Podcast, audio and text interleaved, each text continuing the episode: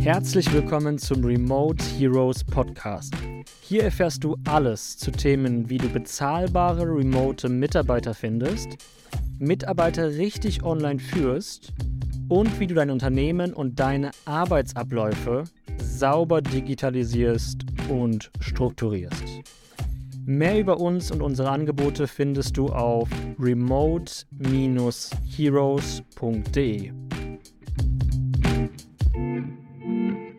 In dieser Episode werden wir darauf eingehen, warum du mit jedem Mitarbeiter oder Freelancer, den du einstellst oder beschäftigst, unbedingt eine Probearbeitszeit durchführen solltest, wie lange diese ist, worauf man dabei achten sollte und wie die sauber durchgeführt wird. Darauf werden wir jetzt in diesem Podcast hier eingehen und lass uns einfach loslegen.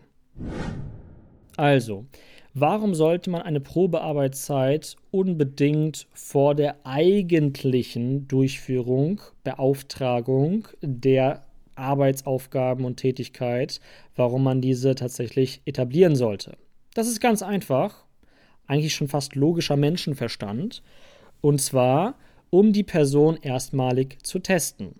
Um zu gucken, ob das, was sie sagt, auch dem entspricht, was du haben willst. Wie das so in der Kommunikation ist, das weißt du genauso gut wie ich. Was der eine sagt, kommt beim anderen vielleicht auch anders an. Ne?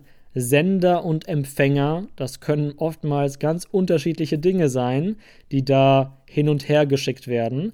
Dementsprechend ist es zum ersten sehr, sehr wichtig, dass du dir erstmal die Ergebnisse anschaust und prüfst, ob die dem entsprechen, was du haben willst, bevor du in eine längerfristige Zusammenarbeit oder Beschäftigung mit einer Person eingehst, die dann auch vielleicht auf einer gewissen Ebene schwieriger ist, schnell wieder zu beenden oder auszutauschen.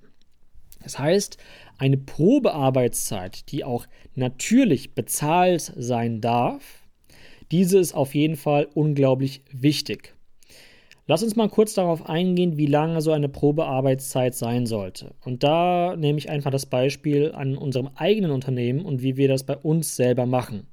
Wie du weißt, sind wir eine Agentur, die dabei unterstützt, zum einen Freelancer und Mitarbeiter zu vermitteln, die sehr kostengünstig sind, also aus verschiedenen Ländern, äh, meistens aus dem osteuropäischen Raum und dementsprechend sind diese Arbeitskräfte bezahlbar und arbeiten remote.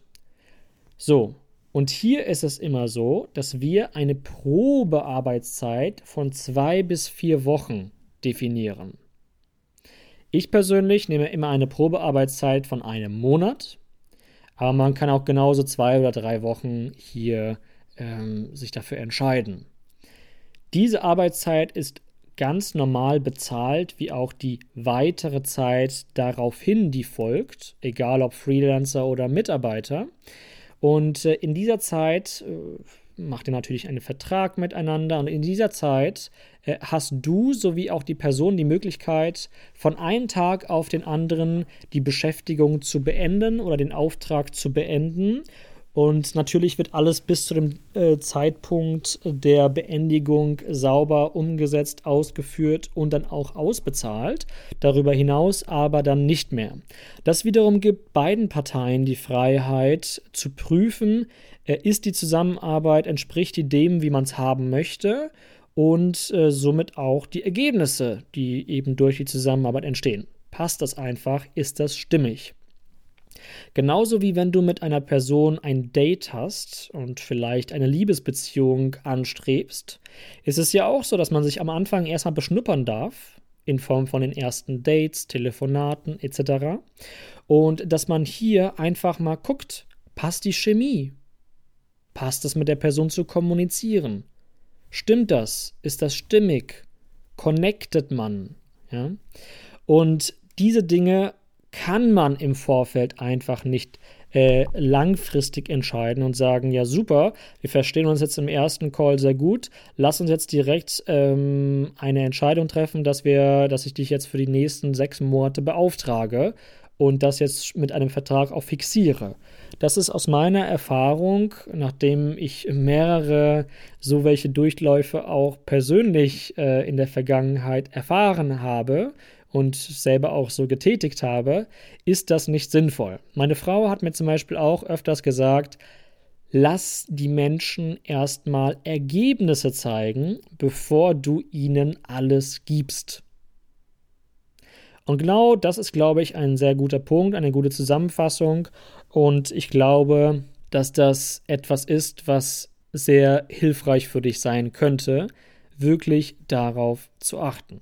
Also, zusammengefasst, Probearbeitszeit, zwei bis vier Wochen, kann vertraglich schon drinstehen und im Vertrag kann auch direkt drinstehen, dass man sofort danach in die längerfristige Zusammenarbeit übergeht und alle jeweiligen Bedingungen, die dir wichtig sind, stehen einfach in der Vereinbarung drin. Denn Leitsatz am Ende dieses Podcasts, Verträge sind zum Vertragen da.